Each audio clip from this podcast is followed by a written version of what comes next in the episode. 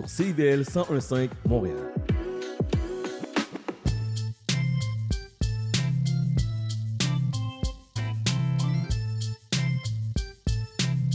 CIBL 1015 Montréal. CIBL, au cœur de la culture. C'est intermittent jusqu'à Wellington. Vers la rive sud, congestion depuis Turcot, euh, parce qu'on a eu un accident tout à l'heure sur la 132. Bon, ben c'est clair, tu vas être en retard. Ah, cool. J'ai de la gym. Parce que la 132 demeure encore occupée. Il est 9 h. CIBL. 101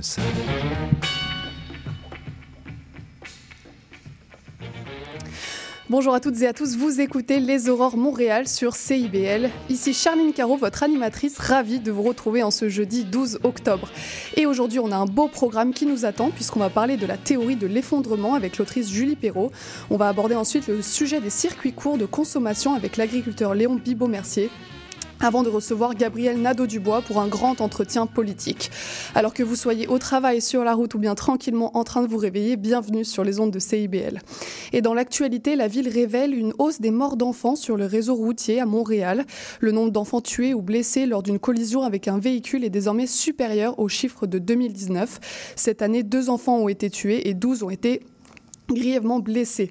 En conséquence, Montréal euh, et d'autres euh, plusieurs euh, d'autres municipalités pardon ont déclaré vouloir mieux sécuriser les secteurs écoliers, mais il faut savoir que la majorité des drames se produisent en dehors de ces périmètres-là, d'où la nécessité d'étendre la sécurisation à un territoire plus large. Au centre-ville, 73% des écoliers effectuent leur chemin, leur trajet du matin à marche ou à vélo, augmentant les risques d'accidents sur le chemin de l'école. Et dans l'actualité locale, mais aussi internationale, le film Richelieu du réalisateur montréalais Pierre-Philippe Chevigny a du succès en Europe où il remporte de nombreux prix. Au Festival international du film francophone de Namur en Belgique, Richelieu a par exemple obtenu le prix de la meilleure première œuvre, tandis que l'actrice principale, Ariane Castellanos, a reçu un prix d'interprétation au Festival international du film de Saint-Jean-de-Luz en France. Et pour rappel, Richelieu est un film aux allures de documentaire et nous plonge dans une, usine de transformation alimentaire au Québec, où les travailleurs étrangers temporaires sont exploités et privés de leurs droits. C'est un film qui traite d'une question... euh, très actuelle puisque le Canada a récemment été interpellé par l'ONU pour les pratiques quasi esclavagistes, je cite, subies par ces travailleurs étrangers temporaires euh, venus notamment d'Amérique centrale. Notez que le film pardon, est toujours à l'affiche dans les cinémas du Québec. On continue sur CIBL avec l'entrevue de Léon Bibot-Mercier, euh, l'agriculteur qui vient nous parler des circuits courts de consommation. Avant ça, on écoute une petite musique.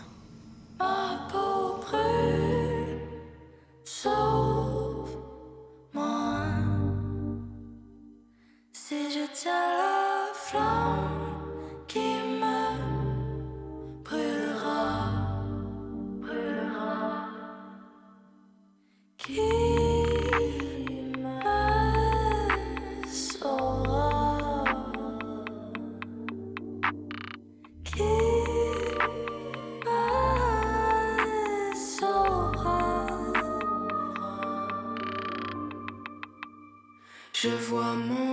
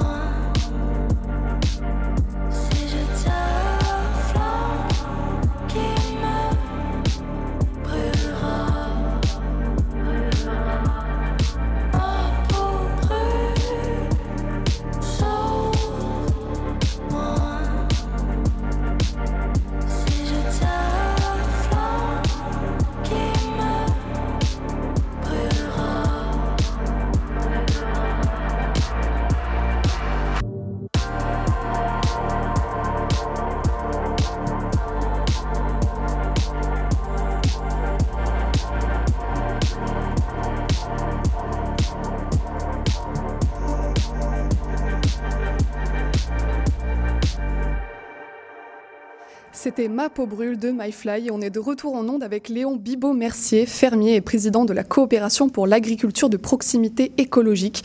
Vous avez récemment publié un article d'opinion dans Le Devoir intitulé Les circuits courts, la clé de notre résilience alimentaire. Bonjour Léon. Bonjour. Nous sommes donc dans un contexte de forte inflation qui touche notamment les produits alimentaires avec une augmentation de 11% entre 2022 et 2023.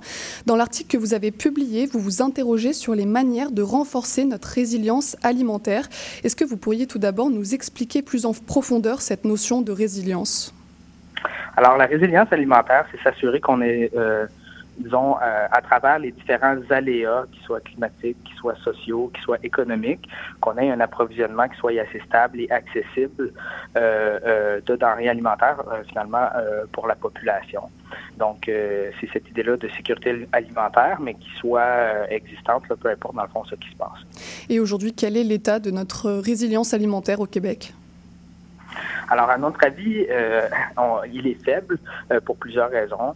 Et, la principale raison, c'est qu'on est dans un système euh, agricole et agroalimentaire qui n'est pas du tout axé sur le renforcement de notre souveraineté alimentaire. on a un système agroalimentaire qui est largement basé notamment sur l'exportation de denrées agricoles, donc une bonne partie du territoire qui sert à la production de denrées pour l'exportation. Le porc, c'en est un bon exemple. On est dans une situation aussi où on a cinq grandes bannières euh, d'alimentation qui euh, contrôlent euh, plus que 80% du marché. Donc, c'est un oligopole. Ils ont un, contrôle, un pouvoir total finalement sur leurs fournisseurs. et en plus, ben leur politique euh, de prix le plus accessible possible, le fait d'avoir euh, des aliments qui proviennent d'un peu partout euh, sur la planète, peu importe la mm. saison et peu importe le mode de production, fait en sorte que ben, on développe pas cette résilience, cette résilience alimentaire-là à l'échelle québécoise. Oui, exactement. Donc vous pointez du doigt la concentration observée dans le secteur de l'alimentation avec donc cinq grandes chaînes qui se partagent 80% du marché. pourquoi la grande, la grande distribution est un problème pour notre système alimentaire selon vous? Oui. D'abord, la, concentration euh, dans la grande distribution, c'est pas un phénomène nouveau. Hein. Mm. C'est un, d'ailleurs, c'est la raison pour laquelle, à l'époque, on a essayé de mettre en place la mise en marché collective chez les producteurs agricoles il y a environ 70 euh, ans de ça. Mm-hmm. Mais ceci dit, euh, avec le temps, cette concentration-là, elle, elle, s'est renforcée encore plus. Donc, à l'époque, on a essayé des méthodes pour essayer de lutter contre cette concentration-là, justement, notamment en, essayant de renforcer le pouvoir de négociation des agriculteurs par rapport à cette concentration-là. Et aujourd'hui, on constate finalement un, échec de ça parce que euh, euh, ces bannières-là, euh, essentiellement, vont au, au, prix le plus, le plus bas et puis peuvent se revirer de bord du jour au lendemain pour quelques sous la livre, tout simplement, lorsque le prix leur convient pas, d'une part. D'autre part, au niveau des, des, pratiques, par exemple, sociales et environnementales des entreprises qui les fournissent, ce n'est pas un souci extrêmement majoritaire pour eux. Donc, euh, en passant essentiellement par la grande distribution ou en ayant en tout cas euh, très peu d'alternatives à cette grande distribution-là, on n'est pas en train finalement euh, de modeler une agriculture puis un système agroalimentaire finalement qui correspond en fait aux attentes sociétales des gens pour leur agriculture. Et quelles sont-elles ces attentes sociétales-là? C'est d'avoir une rémunération juste pour les gens qui produisent les aliments et pour les travailleurs, les travailleurs ouvriers comme les exploitants. c'est d'avoir des, des impacts environnementaux euh, les plus faibles possibles. Et euh, c'est également aussi d'avoir euh, des communautés rurales qui sont fortes et puis qui sont vivantes. Et la grande distribution ne nous permet pas d'atteindre ces objectifs-là. Hmm. Donc pour résumer, les produits sont moins chers, les marges sont plus grandes. Il y a aussi cette menace des ressources naturelles et puis il y, a, ce problème de dignité humaine, de respect des conditions de travail des fermiers. pour en revenir un peu à l'inflation, c'est pas le seul problème parce que au-delà de ça, c'est un, un système un ensemble de pratiques qui pèsent sur euh, la santé de notre système alimentaire euh, et plus largement de notre société même. Euh, la solution que vous, vous proposez dans cet article, c'est un, système de production et de consommation plus sain, c'est l'agriculture de proximité. Qu'est-ce que ça permettrait exactement? Oui, alors l'agriculture de proximité ou les circuits courts, disons, c'est un système où il y a au plus un intermédiaire entre la production et le client. Donc, ça, par exemple, euh, directement du fermier euh, au client, par exemple en marché public, euh, en panier bio ou à la ferme, ou par exemple via une épicerie indépendante ou via une coopérative qui fait la mise en marché. Donc, ce sont des circuits courts. Et ce que ça nous permet essentiellement, c'est de court-circuiter, excusez le jeu de mots, euh, ce système-là de circuits longs euh, qui implique la grande distribution. Et notre conclusion par rapport à ça, c'est que le système de la grande distribution, on l'a essayé. On l'a essayé pendant longtemps. Euh, on a essayé des solutions pour contrecarrer le pouvoir que cette grande distribution-là avait. Et clairement, euh, au vu de, la situation actuelle, euh, on ne pourra pas gagner.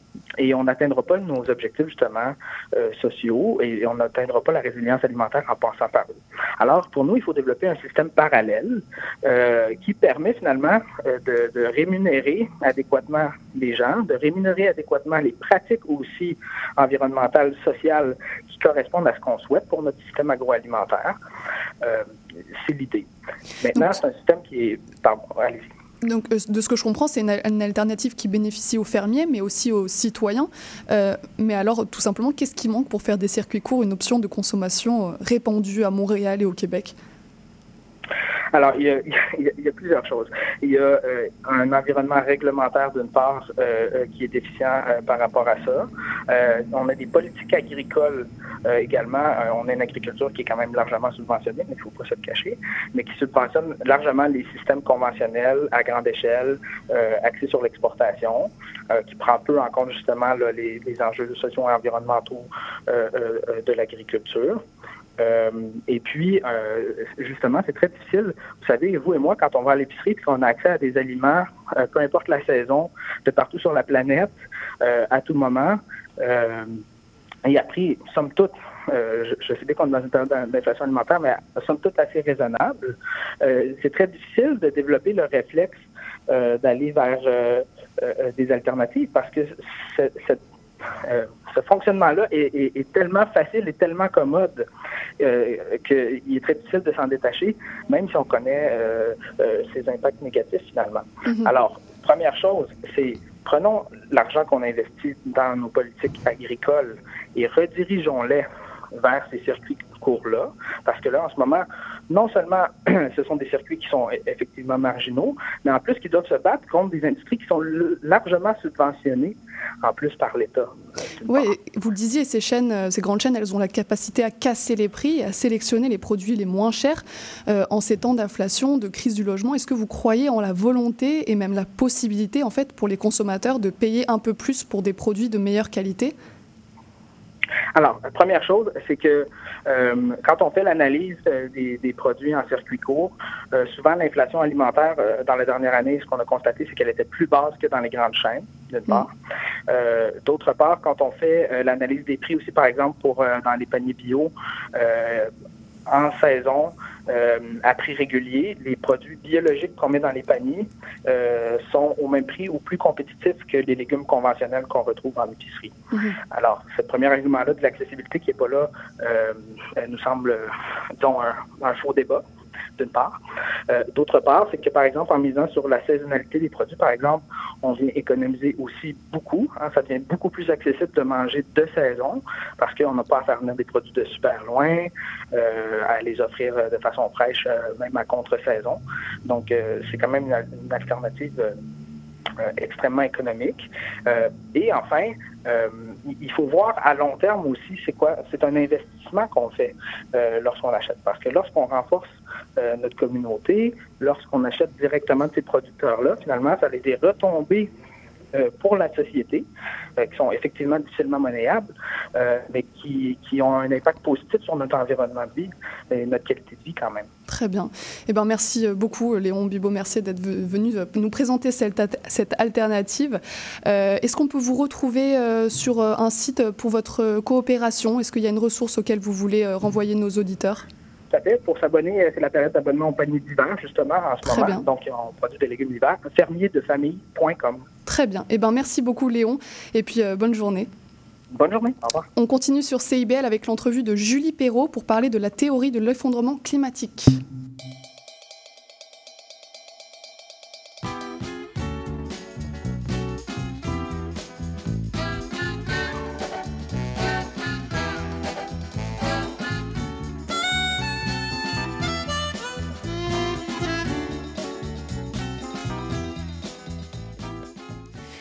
Reçoit Julie Perrault, autrice à la revue Relations, une revue trimestrielle qui analyse des enjeux sociaux, politiques, culturels, environnementaux. Et votre dernier numéro a comme titre Par-delà l'effondrement et traite de l'éco-anxiété, de la théorie de l'effondrement. Bonjour Julie. Bonjour, merci. Vous, vous consacrez donc un dossier de plusieurs articles à la collapsologie, à la théorie de l'effondrement. De quoi on parle exactement?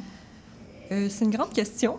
Euh, la théorie de ben, l'effondrement, en fait, c'est une théorie qui a été euh, mis de l'avant, développé par plusieurs auteurs, dont les plus connus euh, seraient euh, Pablo Servigne et Raphaël Stevens dans le domaine francophone, puis euh, pour le domaine anglophone, Jarrett Diamond.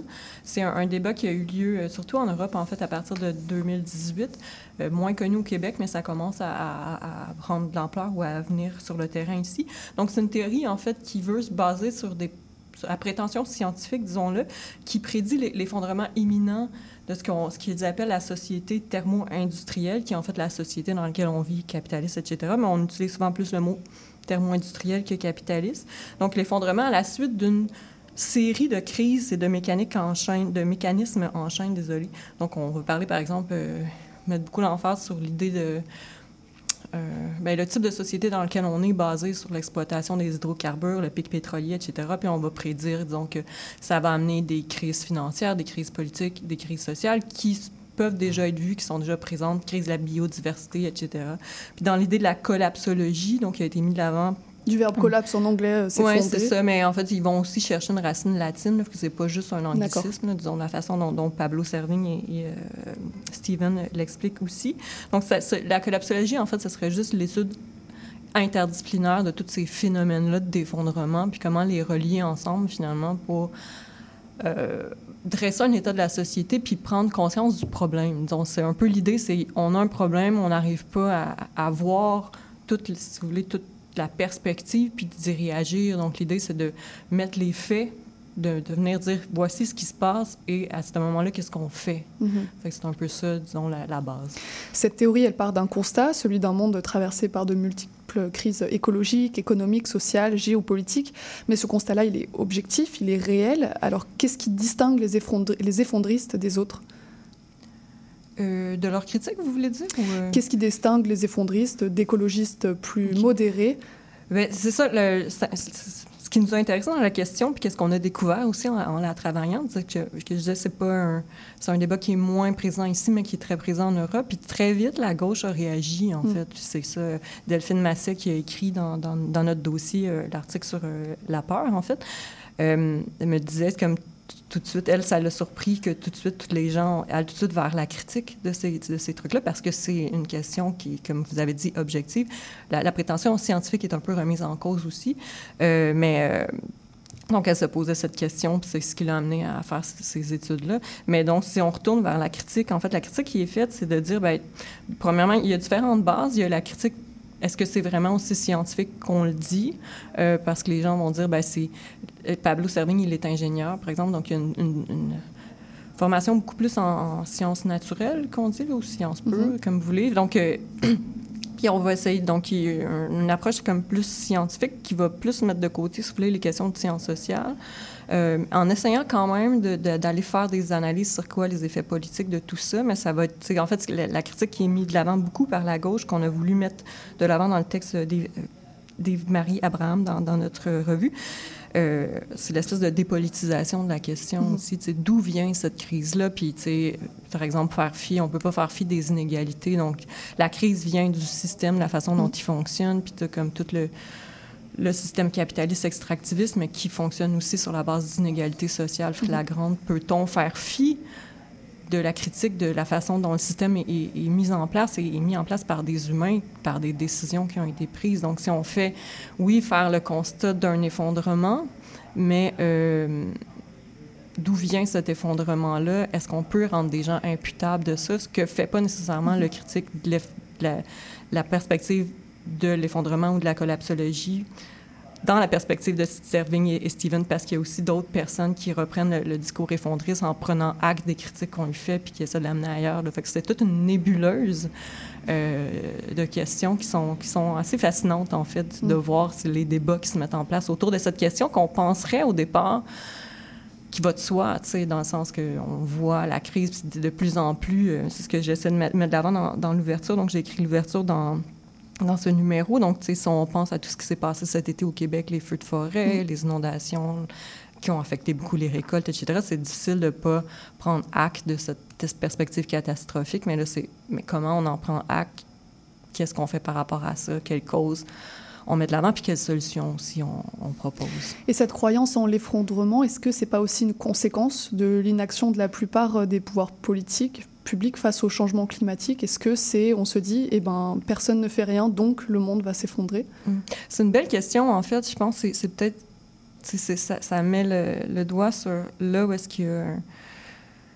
euh, où est-ce que les gens s'entendent pas dans le débat, disons. Mais c'est cette question du statu quo, en fait. C'est comme, est-ce que la façon dont l'effondrement est présenté favorise ou non le statu quo? Donc, il y a beaucoup de gens qui ont dit, je, je vais reprendre un pas de recul. euh, l'idée de la collapsologie au début, c'était OK, il faut arrêter de rien faire, il faut arrêter de pas voir le problème, il faut comme je, je vais apporter des chiffres pour vous démontrer qu'il y a un problème, pour agir. Puis à partir de là, il y a, il y a des, des, hommes politiques, je veux dire hommes parce que c'est beaucoup des hommes, en fait, dans ce débat-là, qui ont, euh, qui ont repris le débat, puis qui, euh, toujours un risque de récupération politique, en Mhm. fait, qui est beaucoup critiqué par la gauche, tu sais, de dire, mettons, telle personne qui, euh, là, je me souviens plus des noms, mais tu sais, ils ont quand même eu un écho auprès d'une certaine classe politique, mais la critique que les gens de plus de gauche vont faire de ça, c'est de dire, ben, cette, cette critique-là, ça reste encore une position de statu quo.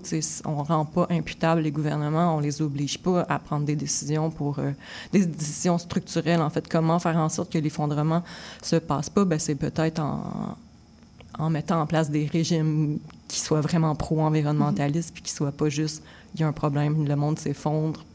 Mm. Mais c'est ça aussi, là. ça. Je sais pas si je réponds à votre question. Ouais, c'est ça, c'est ça. Il n'y avait pas de bonne réponse, hein, c'est vous l'experte. Euh, de l'autre côté, quelles peuvent être les conséquences euh, néfastes de ce, catastro- de ce catastrophisme? Ben, une, une des, des grosses conséquences, en fait, qui est mise de l'avant, qui est, qui, qui est pas fausse, mais qui doit être nuancée aussi, c'est l'idée de, ben, de l'éco-anxiété ou de la peur, tu sais, en fait. Est-ce que, est que la peur paralyse ou pas? Puis là, là-dessus, on a deux articles dans le- la revue. Euh, L'article de Delphine Masset, dont, dont j'ai déjà parlé, puis euh, la table ronde avec... euh, Avec des militants écologistes oui, oui, montréalais. ouais. qui sont, je vais retrouver leur nom, c'est quand même important de les citer. En tout cas, ces trois militants euh, montréalais euh, qui, qui Ouais. sont, que vous avez interrogés. les pour, jeunes, euh, en fait. Donc, ouais. Isabelle Grondin, Vincent Vasselin et Imani Bégin-Paul, qui, en fait, pour savoir, ben, vous êtes des jeunes militants, vous êtes ceux et celles qui seront pris ou qui sont pris en ce moment, Mhm. mais qui auront aussi apporté ce débat-là. Qu'est-ce que vous en pensez? Puis eux mettent de l'avant. Ils sont un peu... euh, je suis en train de m'éloigner de la question, mais je... Bah, C'était ma prochaine question. Quelle est la position de ces militants, de ces jeunes militants écologistes face à la théorie de l'effondrement? Mais en fait, la théorie comme telle, ils, ils disons, sont pas trop- tellement au fait des, des débats comme, comme je viens de vous les expliquer Mhm. au niveau théorique. mais C'est plus de l'éco-anxiété. Ouais, ben la question de l'effondrement, oui, mais sont très. ouais, je m'en allais là à cause de la question de l'é- l'éco-anxiété. Puis là, je ferai peut-être un Mhm. lien sur la peur. Euh, ce qu'ils mettent de l'avant, eux, c'est l'idée, ben, tu sais, oui, il y a un problème, oui, on a peur, tu sais, oui, euh, la question de l'effondrement, on peut constater un certain effondrement, mais ils vont mettre tout de suite de l'avant l'idée ben, d'où ça vient cet effondrement-là, puis mettre de l'avant l'idée du, système capitaliste, les causes structurelles, en fait, du problème climatique en ce moment. Donc, le capitalisme, la façon dont on vit, le colonialisme, beaucoup. Donc, mettre de l'avant aussi la question des inégalités. Euh, par exemple, euh, c'est pas euh, euh, très sensible aux enjeux autochtones, en fait, l'idée que, ben, la crise climatique, elle n'est pas égale pour tout le monde. Mhm. Puis, toute la, la question de l'extra- l'extractivisme aussi. Donc, l'idée qu'il faut s'attaquer ils sont très, très conscients de l'idée que faire de la récupération, là, je donne un exemple très cliché, on n'est plus là aujourd'hui, mais que toutes les solutions individuelles sont pas suffisantes. En fait, il faut qu'il y ait un- une critique de la société, de la façon dont on fonctionne, etc. Euh, mais il- il- sur la, question de l'éco-anxiété, ils ont un- quelque chose de très intéressant qui disent qu'il faut, faut arrêter, le, le titre de l'article, euh, il illustre, en fait, il faut arrêter de parler d'éco-anxiété, il faudrait parler plus de éco-furie. C'est ça, le titre de l'article, Ouais. c'est Génération éco, euh, éco-anxieuse, non éco-furieuse. Ouais. Et on avait d'ailleurs la semaine de la rage climatique Mhm, il y a, y a quelques En fait, temps. Isabelle Grondin, elle était impliquée, ben, pas nécessairement, je sais pas si elle, elle participait à l'organisation, mais elle était quand même euh, impliquée près de, de cette rage. Elle, elle était présente à notre lancement, elle est venue nous parler un peu de son projet, puis on a eu la présentation. Mais c'est vraiment cette idée finalement de transformer la, la peur, oui, en colère, puis ensuite en action. Donc c'est vraiment l'idée de mobiliser ça. Puis quand on parle de la question de la peur, qui peut être un écueil de ce discours-là. La peur peut paralyser, la, peur peut amener le repli sur soi. Donc, un, des dangers de la théorie de l'effondrement, c'est d'aller vers des solutions comme le survivalisme. Tout s'effondre. J'en- ai pas parlé, mais dans, dans la perspective de la théorie de l'effondrement, il y a aussi la solution. La solution qui est proposée, ben, c'est de de prendre acte d'a- d'abord de la situation, de l'état de la situation, de la gravité de la situation, de faire le deuil finalement d'une d'une autre situation, puis d'apprendre ap- après la, perspe- la, la perspective du deuil, le monde sera plus jamais pareil.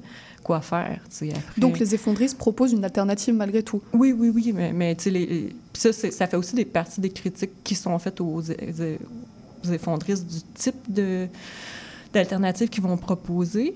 Euh, mais là, là, il y a des débats à avoir là-dessus, je, je crois. En fait, ils vont proposer euh, des trucs qui vont ailleurs que dans dans euh, les théories, disons, de gauche marxistes existantes, d'aller faire refaire le système, mais qui sont des choses qui existent quand même déjà, même dans des mouvements euh, écologistes. Donc, l'idée de refaire des petites communautés avec des formes de vie, d'aller plus vers une sorte de simplicité plutôt que, que, que de continuer à avoir des attitudes qui, euh, qui portent atteinte euh, au monde dans lequel on vit, Mm. dans le sens de, de réduire ses besoins, d'aller vers plus des formes communautaires de vie, d'échange, finalement.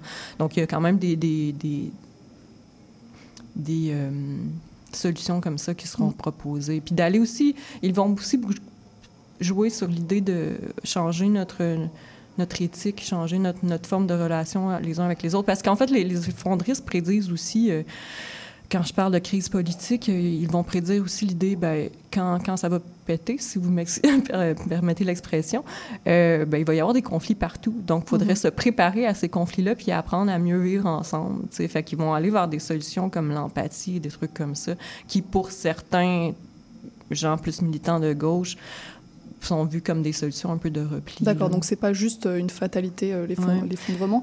Euh, aussi, je voulais, je voulais aborder le fait que parmi tous ceux qui se sentent euh, concernés par l'écologie, il y a plusieurs écoles, plusieurs manières de penser euh, qui prônent des visions très variées face au changement climatique.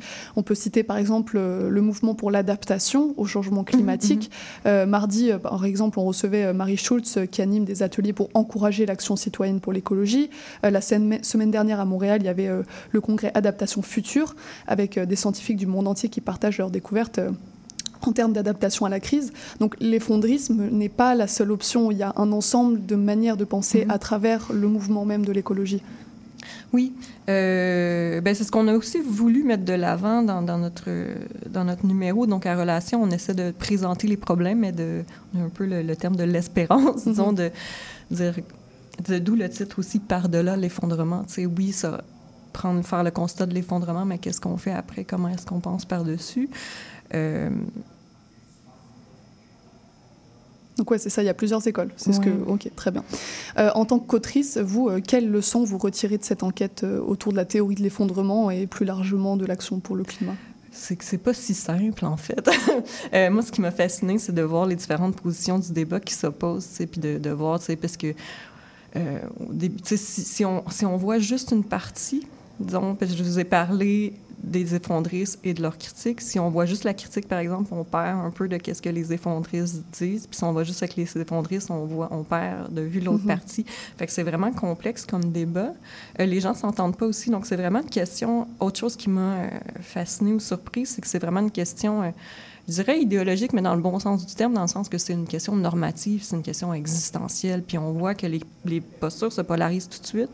Puis là, c'est pas scientifique, là, mais selon moi, c'est parce que d'où l'importance de la question, tu sais, comme, comme- comment la traiter. Je pense qu'il y a un accord de tout le monde sur la question est là, tu sais, on va pas faire un déni, il y a un problème, mais la question comment est-ce qu'on l'aborde, comment on y répond, puis là-dessus, il y a beaucoup de clivages, puis ça vient chercher des sensibilités, en fait, là. ça- Et pourquoi avoir euh, choisi ce sujet? Est-ce que l'écologie est un thème qui intéresse votre euh, lectorat? Oui, ben, ben, de plus en plus, là, on a... euh, donc, on fait notre, notre 40e au Centre Justice et Foi, auquel la revue Mhm. est, est rattachée. Puis notre, on a une journée d'études le 20 octobre qui va porter sur les écologies plurielles. Donc, c'est un- une question qu'on essaie de porter de plus en plus. Puis, on- la façon dont on fonctionne aussi pour choisir les thèmes, c'est on a un comité de rédaction, puis ça a été proposé. Euh, mais on, on l'a pris tout de suite. Donc, on- c'est un, un débat, une question qui, euh, qui devient de plus, en, de plus en plus importante. Je disais, le, le débat commence à émerger au Québec, puis on trouvait important de, traiter de cette question-là, qui est une question controversée, mais de l'aborder aussi dans une perspective, d'un point de vue critique, comme je disais, mais en cherchant aussi des, pistes de réflexion pour aller par-delà juste le constat ou la polémique. Très bien. Eh ben, merci euh, beaucoup Julie d'être venue euh, nous présenter ce dossier. Euh, on peut retrouver votre dernier numéro de la revue sur le site cjf.qc.ca, c'est bien Oui, ça? oui, oui. Très bien. Eh ben, merci beaucoup et puis bonne journée. Merci à vous. Bonne Restez journée. avec nous sur CIBL, on marque une courte pause avant de recevoir Gabriel Nadeau-Dubois pour un grand entretien. Bonjour, ici Boris Chassagne. Pour découvrir l'actualité locale d'un bout à l'autre du pays, écoutez l'émission Point de vue. On vous présente des reportages, portraits et entrevues réalisés par nos journalistes postés dans des provinces et territoires canadiens, société, art, culture, environnement, affaires publiques, l'information locale destinée à un auditoire national. Les jeudis 10h sur CIBL FM. Ah, la bouffe! Sophie Ginou et Gilles Dameneux mettent la table pour vous servir tout ce qui se passe dans l'industrie. Au menu, les chefs, les artisans, les producteurs, les initiatives alimentaires, tous les développements autour du mouvement vegan, les solutions au gaspillage, découverte des produits locaux, les tendances et les événements à venir. Plaisir gourmand. Tous les mardis, 18h. CIBL, au cœur de la bouffe. Un bail, peux-tu changer ça? Et cette photo, est-ce que je peux la mettre sur mes réseaux? Puis le casier judiciaire, c'est-tu pour la vie? Chez Éthique à loi, on le sait que la loi, c'est pas facile à comprendre. Des nuances, il y en a, mais des réponses à tes questions, il y en a beaucoup aussi. Avec Angle droit, on vous aide à y voir plus clair. Il est temps d'arrêter de tourner les coins ronds parce que vos droits sont importants. On se donne donc rendez-vous tous les mardis de 11h à 11h30 sur CBL 1015. Parce que savoir, c'est pouvoir.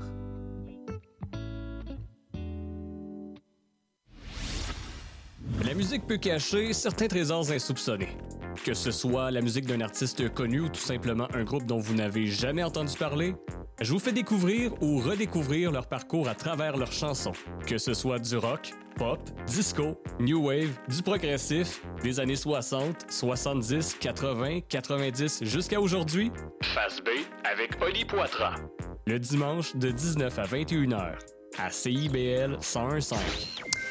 Et nous recevons aujourd'hui Gabriel Nadeau-Dubois, co-porte-parole de Québec solidaire et député de Gouin pour une grande entrevue politique. Bonjour Gabriel Nadeau-Dubois. Bonjour. Alors aujourd'hui, on va aborder les défis qui se posent à vous en tant que politicien, en tant qu'élu, en tant que co-porte-parole de votre parti. On parlera donc de la manière de joindre les jeunes en politique, d'écologie, de militantisme ou encore de politique de proximité. Mais avant toute chose, quelle est votre définition, définition pardon, d'un bon politicien aujourd'hui? Je pense qu'un bon politicien, c'est quelqu'un qui écoute. C'est quelqu'un qui va à la rencontre des gens et qui euh, se remet en question, quelqu'un qui est conscient qu'il n'y a pas les réponses à toutes les questions. On vit dans un univers médiatique où on, s'attend à ce que les hommes et les femmes politiques aient des réponses euh, très rapides à toutes les questions qui leur sont posées. Puis je pense que une des qualités qui se, qui se perd euh, en politique, c'est cette qualité de prendre du recul, euh, de réfléchir avant de parler, de, de- et d'aller à la rencontre des- des gens qui vivent une situation avant de, de prétendre la connaître puis avoir toutes les solutions. Euh, il y a une- il y a une- on- avec la vitesse à laquelle la politique se fait aujourd'hui, euh, c'est une qualité qui n'est pas facile d'entretenir, euh, notamment parce que les, les médias fonctionnent maintenant à un rythme absolument fou où à l'intérieur de, de quelques minutes, on exige de nous d'avoir des réponses sur des enjeux qui sont parfois complexes. C'est ça, c'est des valeurs, c'est une définition qui colle pas forcément avec euh, l'air du temps, avec ces médias qui vont Oui, vite, qui à poussent à, des réponses à euh, parfaites. Donc c'est une définition un peu à contre-courant de l'ère du temps. Ben, je, et c'est pour ça que c'est et c'est pour ça que c'est une qualité qui est de plus en plus rare parce que tout le tout le système politique et médiatique comme conspire à nous euh, à nous enfermer dans justement l'instant présent, dans les réponses euh, rapides, catégoriques, puis prendre du recul, réfléchir, euh, prendre le temps de penser à ce qu'on veut dire avant de le dire. Ça, c'est des qualités qui se qui se perdent, je pense, en politique. Et c'est des qualités auxquelles vous essayez de coller, je personnellement? Sais, je sais, mais c'est sûr que c'est un défi. C'est sûr Mhm. que c'est un défi, mais oui, j'essaie et je vous dirais, j'en suis plus conscient aujourd'hui que quand j'ai commencé mon engagement politique. Hein. Je, suis arrivé en politique, j'avais 27 ans, j'étais plein de Mhm. fougue et plein de vigueur. Puis bon, je suis encore plein de fougue et plein de vigueur aujourd'hui, mais je- je- j'ai réalisé en prenant de l'expérience d'à quel point euh, ça peut être un piège. Le rythme effréné à laquelle, euh, auquel va, va la politique en ce moment. Et j'essaie de, oui, aujourd'hui, de prendre davantage le temps avant de, de- avant de me prononcer, puis avant de trancher. D'accord. Alors on va parler d'un électorat en particulier qui représente un tiers de la population euh, québécoise, Mhm. ce sont les jeunes. Ouais. Et si j'ai choisi de parler d'eux, c'est parce que leur taux de participation électorale est historiquement bas Mhm. aujourd'hui. Euh, pour caricaturer un peu, est-ce que ce sont les jeunes qui ont délaissé la politique ou est-ce que c'est la politique qui les a délaissés? Moi, c'est sans doute un peu des deux.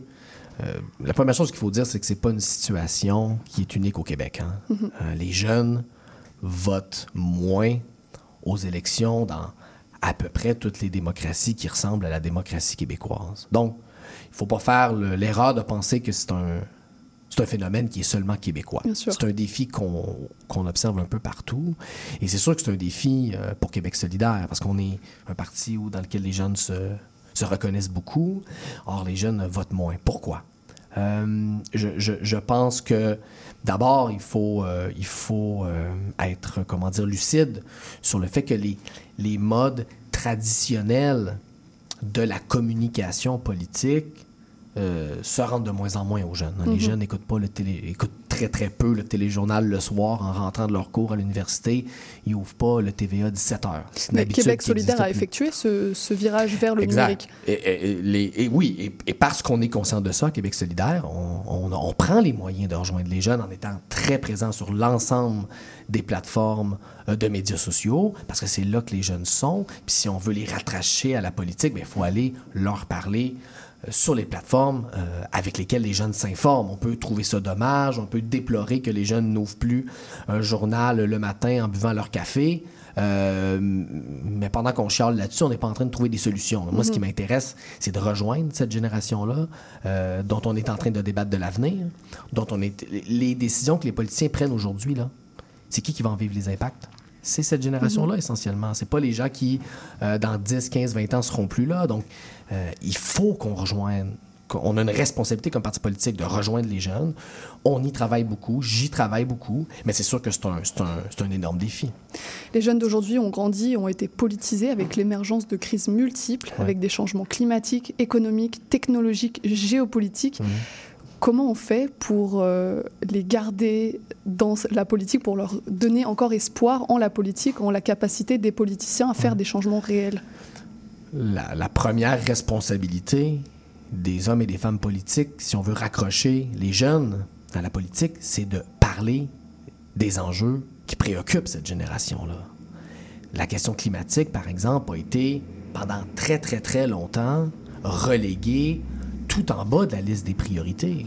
En fait, la dernière campagne électorale au Québec, celle de 2022, c'est sans doute la première campagne électorale de l'histoire du Québec où vraiment la question environnementale, la question climatique a été au premier plan des priorités. Pour la première fois, moi, j'ai senti que c'était pas juste le dernier des sujets qu'on aborde à la fin du débat s'il nous reste du temps, mais qu'au contraire, c'était au cœur des débats de la dernière campagne électorale. Bon, j'aurais voulu que les résultats soient plus intéressants pour Québec solidaire, mais quand même, il y a un progrès là. Il y a un progrès qu'en fait, on a eu une campagne où on parlait d'environnement. Euh, et pour moi, ça, il y, a, il y a déjà là un progrès, puis il y a une clé là, pour l'avenir. Il faut parler des enjeux qui préoccupent cette génération-là. Je parlais de la question climatique, mais tous les défis de tous les, tous les défis de santé mentale. C'est une génération qui, on, le- on le voit, là, les, les chiffres parlent d'eux-mêmes, euh, qui vit avec euh, beaucoup de détresse, de la dépression, du stress. Euh, il faut que les politiciens, les politiciennes aient une réponse à ça. Mhm. La crise du logement. C'est une génération qui est frappée de plein fouet, c'est pas les seuls, mais ils en font partie là, des gens qui sont frappés de plein fouet par la crise du logement, des jeunes qui aujourd'hui restent un an, deux ans, trois ans, quatre ans plus, long- plus longtemps que prévu chez leurs parents parce que la perspective d'aller en appartement, ça les angoisse. Donc ça, c'est une perte d'autonomie, de liberté financière pour toute une génération. On parlait de santé mentale, toutes ces choses-là sont liées, hein, avec la crise climatique qui angoisse, avec la crise du logement qui met de la pression économique. Tout ça, ça fait partie des déterminants sociaux qui peuvent euh, aggraver euh, des, des- ou même causer des problèmes de santé mentale ou des défis de santé mentale. Donc, ces enjeux-là, on n'en parle pas assez au Québec. Si on veut que les jeunes se raccrochent à la politique, ça doit devenir des sujets qui sont au cœur de notre débat. On va revenir sur cette euh, lignée euh, politique de Québec solidaire euh, qui, qui s'oriente notamment autour des jeunes. Malgré une faible participation électorale, les jeunes sont politisés. Euh, 60, C'est une distinction importante. 60% des jeunes de 18-30 ans sont intéressés par la politique québécoise, mais leur participation à la vie politique s'exprime différemment, parce qu'il n'y a pas que le vote, Ouais. avec des manifestations. On a vu la mobilisation de masse pour le climat en 2019, avec des initiatives, des discussions. Donc le terreau de politisation est là, Ouais. mais la classe politique ne parvient pas ou Ouais. plus à l'exploiter. Est-ce qu'il y a un décalage entre la classe Ouais. politique et les jeunes, une déconnexion de leur réalité? Oui, il y a une déconnexion. Il y a une déconnexion entre la classe politique et les jeunes, c'est certain. Mais je pense que la distinction que vous venez de faire, elle est essentielle. Puis il n'y a pas beaucoup de gens qui la font. Il y a une différence entre ne pas voter et être euh, désengagé. Bien sûr.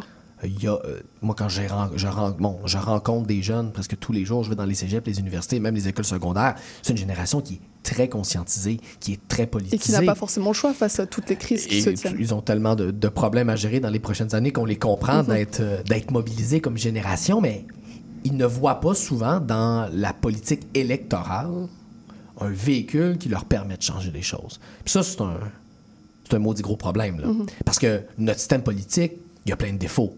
C'est certain. On essaie, nous, de les corriger ces défauts-là, Québec solidaire, mais c'est sûr que c'est un système qui a beaucoup de problèmes. Mais pour le moment, c'est ça le, c'est ça le système qu'on a pour ch- changer les lois, pour changer les politiques, pour réinventer nos villes, nos villages, pour réinventer le Québec. Pour le moment, c'est là la voie pour atteindre nos objectifs de réduction de gaz à effet de serre, pour avoir des meilleures politiques publiques en matière de santé mentale, pour affronter la crise du logement. On ne pourra pas régler ces problèmes-là en contournant le pouvoir politique, le pouvoir gouvernemental. Il faut que les jeunes prennent ce pouvoir-là. Moi, une de mes grandes inspirations dans la vie, c'est le syndicaliste Michel Chartrand. Puis Michel Chartrand avait une phrase très très simple où il disait Si tu t'occupes pas de la politique, ben c'est la politique qui va s'occuper de toi. C'est ça, et en parlant de syndicalisme, le moyen de participation le plus efficace selon les jeunes, c'est la manifestation. Et en passant, euh, s'impliquer dans un parti, euh, c'est le moyen d'action qui revient le moins souvent. Euh, vous, vous connaissez bien cette Mhm. part-là de l'action politique, puisque vous avez été un des acteurs majeurs de la Ouais. mobilisation étudiante du printemps érable en 2012. En tant que jeune étudiant politisé, en colère, désireux de faire changer Mhm. les choses, est-ce que vous avez eu l'impression d'être puissant politiquement au travers de ces mobilisations? Le Québec ne changera jamais si on se contente de faire des manifestations et qu'il n'y a jamais un gouvernement en place pour les appliquer, les changements qu'on demande dans les manifestations. Mais À ça sert l'inverse- quand même à quelque chose de manifester. À l'inverse, on aura beau avoir le meilleur gouvernement du monde, ce gouvernement-là fera pas le travail s'il n'y a pas des manifestations dans la rue pour lui rappeler ses engagements puis pour lui dire laisse-nous pas tomber, on est là, remplis tes promesses. Mm. On a besoin des deux pour changer les choses. On a besoin de mouvements citoyens, de mouvements sociaux qui sont dynamiques, qui sont dérangeants, qui bousculent euh, l'ordre établi puis la classe politique. Mais on a aussi besoin de changer la classe politique puis d'avoir au pouvoir des gens qui veulent les faire, ces changements-là, pour qu'on règle les changements climatiques, pour qu'on règle la crise du logement, pour qu'on s'attaque à la crise de santé mentale. Moi, je pense que choisir entre un ou l'autre, c'est une énorme erreur il faut les deux, on a besoin des deux. Si on parle des jeunes, c'est aussi parce que Québec solidaire, votre parti se définit comme étant le parti de l'avenir. Vous êtes également le parti qui réunit le plus de suffrages des jeunes. En 2018, par exemple, 40% des 18-30 ans vous appuyaient. À noter notamment, euh, toutefois, la, faible participation. hein. Ouais. Euh, Vous-même, vous avez euh, 33 ans, vous vous inscrivez dans cette image du parti de la jeunesse. Comment vous, vous accueillez le fait d'être en tête de liste chez les jeunes avec enthousiasme, avec responsabilité, avec pression? Hmm. Le fait d'être le premier parti chez les jeunes, euh, c'est un, honneur immense. C'est une grande marque de confiance que fait la jeunesse québécoise à l'égard de Québec solidaire. C'est la preuve que le travail qu'on fait, les jeunes le remarquent, les jeunes le voient, puis ils nous font confiance. Et moi, je, prends ça comme une grosse tape dans le dos. Mais c'est sûr que c'est pas suffisant. On ne pourra pas changer le Québec avec une seule génération. Il faut absolument, et pour moi c'est une priorité personnelle, là, construire des ponts vers les autres générations. La crise du logement, là, c'est pas juste un problème de jeunes. là. Mm. C'est les aînés à faible revenu, c'est les familles locataires, c'est même les familles propriétaires qui en ce moment font face à des augmentations de taux d'intérêt euh, historiques. Il y a des gens qui en ce moment se disent Mon Dieu, je vais, je vais peut-être mourir, puis je n'aurai pas encore remboursé mon hypothèque. Là. Donc, c'est. mais là- Et, et là, je parle euh, de la crise du logement, mais la crise du coût de la vie en ce moment. Les jeunes sont frappés de point plein fouet. euh, L'endettement étudiant est en augmentation. C'est un problème.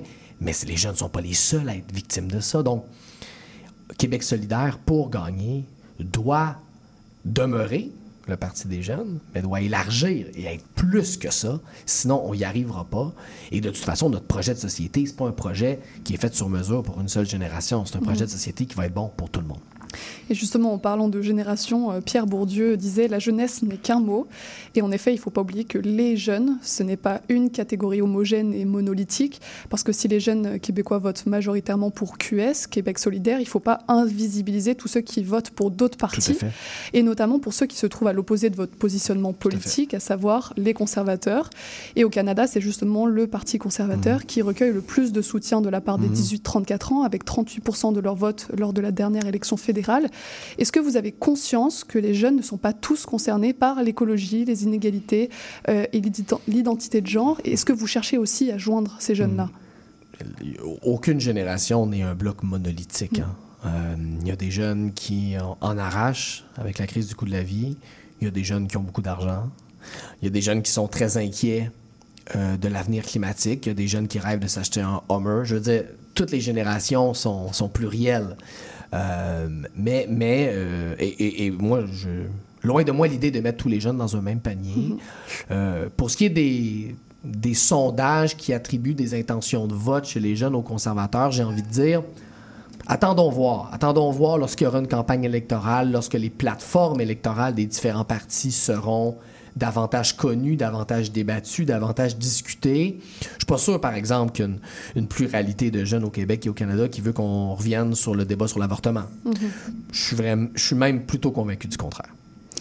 Euh, Qu'est-ce que vous aimez le fa- faire le plus en politique? Qu'est-ce que j'aime faire le plus en politique? C'est une bonne question.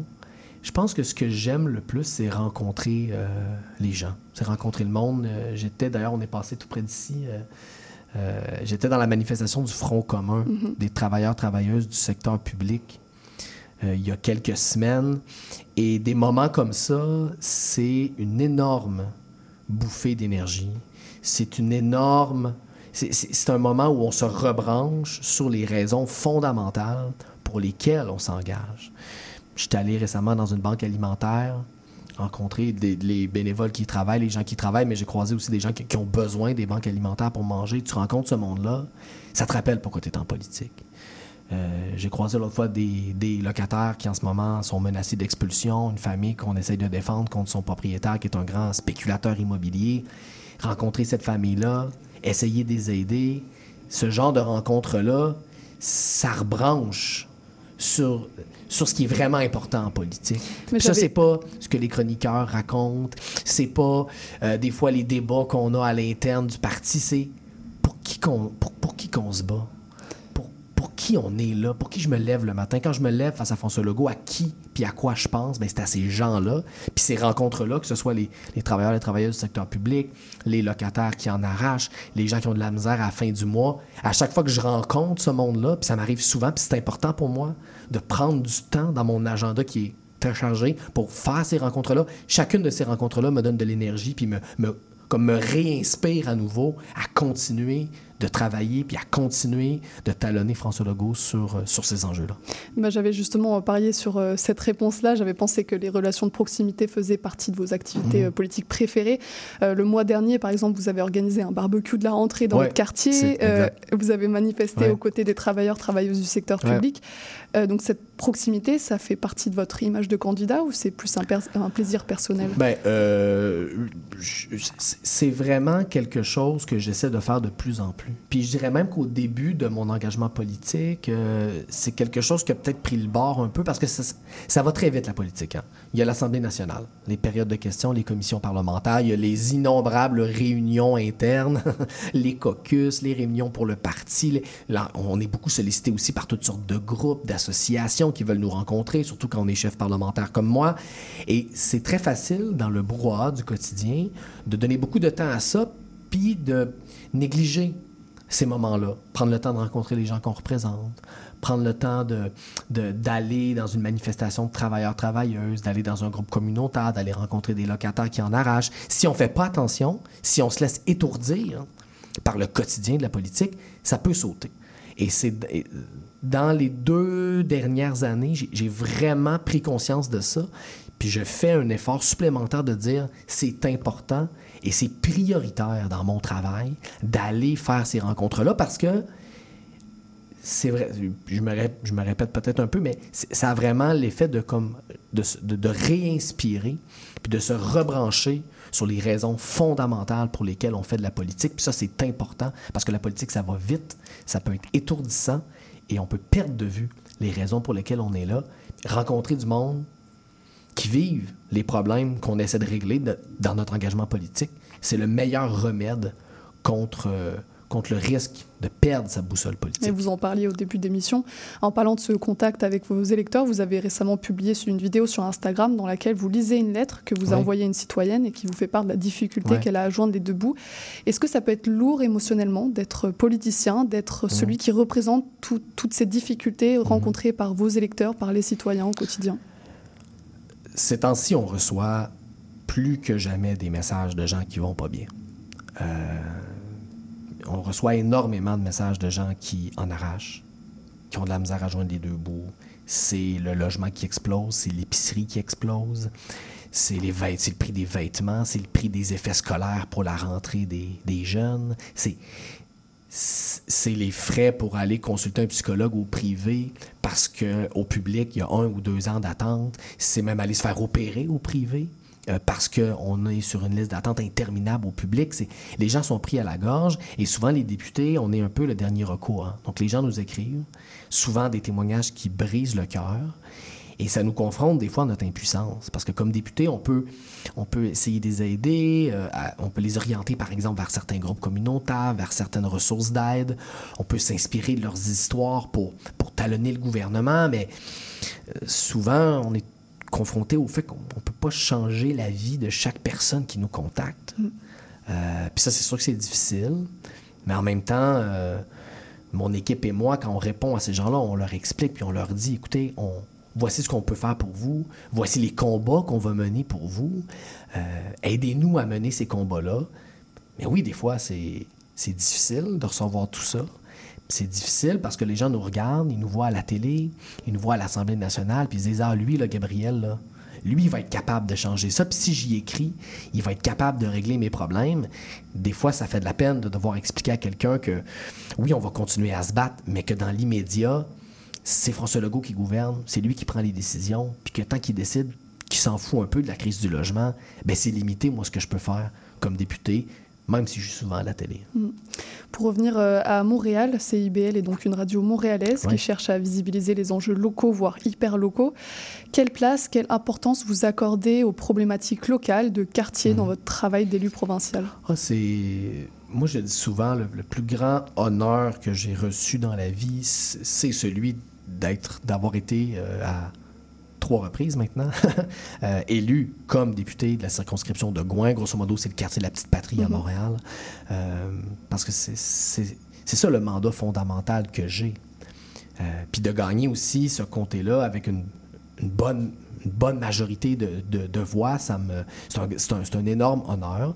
C'est sûr que c'est un défi au quotidien de jongler avec l'ensemble des mandats qui sont les miens. Je suis co-porte-parole de mon parti, je suis chef parlementaire, euh, je suis euh, aussi député donc, de, de la petite patrie. Donc c'est c'est compliqué de jongler. Et bon, j'ai aussi euh, une petite famille à m'occuper, tout ça. Donc, c'est sûr que c'est un défi euh, de jongler avec les différentes responsabilités. Mais c'est le plus grand honneur que j'ai. Et, et- et je- j'essaie, j'essaie et, et je prends beaucoup de moyens pour rester connecté sur ma circonscription, sur mon quartier. D'abord, j'y habite. Alors, ça, c'est, ça a l'air d'être un détail, mais ça n'en est pas un. Habiter avec les gens qu'on représente, ça fait en sorte que moi, les, les gens que je représente, là, je, à l'épicerie, j'ai- je joue avec eux autres, avec ma, ma fille dans la ruelle. Quand je vais au parc le samedi, les gens viennent me parler. Donc, déjà, d'être enraciné dans la communauté qu'on représente, ça part bien. C'est pas suffisant. J'essaie d'être en contact le plus possible avec les groupes communautaires du quartier, les élus du quartier. Puis je fais des événements comme le barbecue de la rentrée que j'ai fait il y a quelques semaines. On a eu plus de 600 Oui. personnes qui sont venues. Vous avez été victime de votre succès. eh, magnifique, incroyable. Et toutes sortes de gens. hein. Des gens qui venaient là parce qu'il y avait un repas gratuit. Puis on le voyait dans leurs yeux que pour eux, euh, c'était une occasion d'avoir un repas dans un contexte où ils ont de la misère à remplir leur panier d'épicerie. Il y avait aussi des petites familles avec un peu plus d'argent qui venaient juste avoir un bon moment, euh, manger un, hot dog avec leur député puis prendre un verre de vin. Y avait, c'était vraiment un rassemblement qui ressemblait au quartier que je représente. Puis organiser des événements comme ça, c'est important pour moi parce que ça me garde branché sur les préoccupations des gens. Les gens, ils sont venus, ils ont, oui, ils ont mangé un hot dog, mais de quoi ils m'ont parlé? Ils m'ont parlé de leurs problèmes de logement, ils m'ont parlé de l'insalubrité dans plusieurs écoles du Mm. quartier. Et ça, ben, ça, ça aide aussi à, à rester connecté sur ce qui se passe dans la communauté qu'on représente. Exactement. Et pour finir, quelques questions courtes pour des réponses courtes. Pardon. Euh, quel est le dernier film que vous ayez écouté? J'ai écou- Le dernier film que j'ai écouté, euh, c'est le film euh, Blackberry, qui est c'est pas, un- pas une grande œuvre de- du cinéma d'auteur euh, québécois, mais ça raconte le- la montée et, et la chute de cette, euh, de cette entreprise de télécommunication. Une belle fable sur les, les, les histoires que le capitalisme nous raconte parfois, puis qui finalement finissent euh, pas très bien. Et justement, qu'est-ce qui vous révolte? L'injustice, Votre quartier préféré à Montréal? Le mien, la petite patrie. Étonnant. Le mode de scrutin idéal pour le Québec selon vous? Un mode de scrutin mixte, à la fois proportionnel et représentatif des différentes régions. Votre ambition pour les élections provinciales de 2026 De former le prochain gouvernement, c'est pour ça que je suis en Tout politique. simplement. Et votre radio préférée? Ben là, euh, aujourd'hui, c'est CIBL. Très bien, c'est ce que je voulais entendre. C'est la seule réponse possible. Eh ben, Merci beaucoup Gabriel Nadeau-Dubois de nous avoir accordé cette entrevue. Bonne journée et puis Ça à m'a fait bientôt. plaisir. Merci beaucoup. Restez avec nous pour la clôture de l'émission.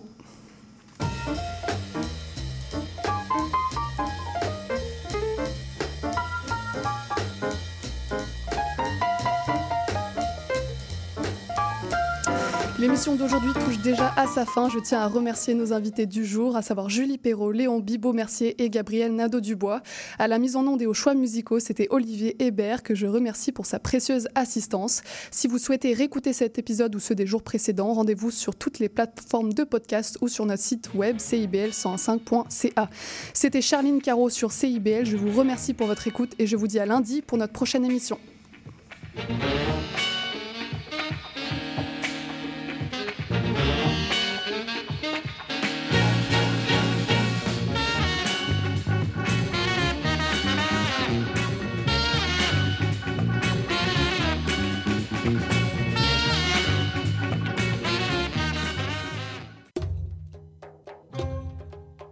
Trésor d'Orient est un programme musical artistique animé par Sami Hilal qui met en lumière les figures de la musique arabe, qu'il s'agisse de chanteurs, compositeurs, poètes et écrivains. Ce programme vise également à clarifier les formes musicales arabes et inclut une station qui parle de musiciennes et de musiciens les plus importants du monde arabe et leurs compositions.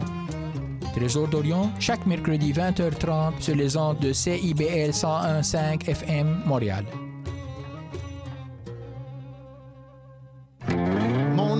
Jason Dupuis. C'est moi le cowboy urbain sur la route. Je vous invite tous les dimanches de 7 à 9 heures sur les ondes de CIBL au cœur de Montréal. Une émission de musique country 100% francophone et canadienne. Du hillbilly boogie au western en passant par le bluegrass jusqu'au country pop, c'est le meilleur du country francophone tous les dimanches de 7h à 9h sur les ondes de. CIBL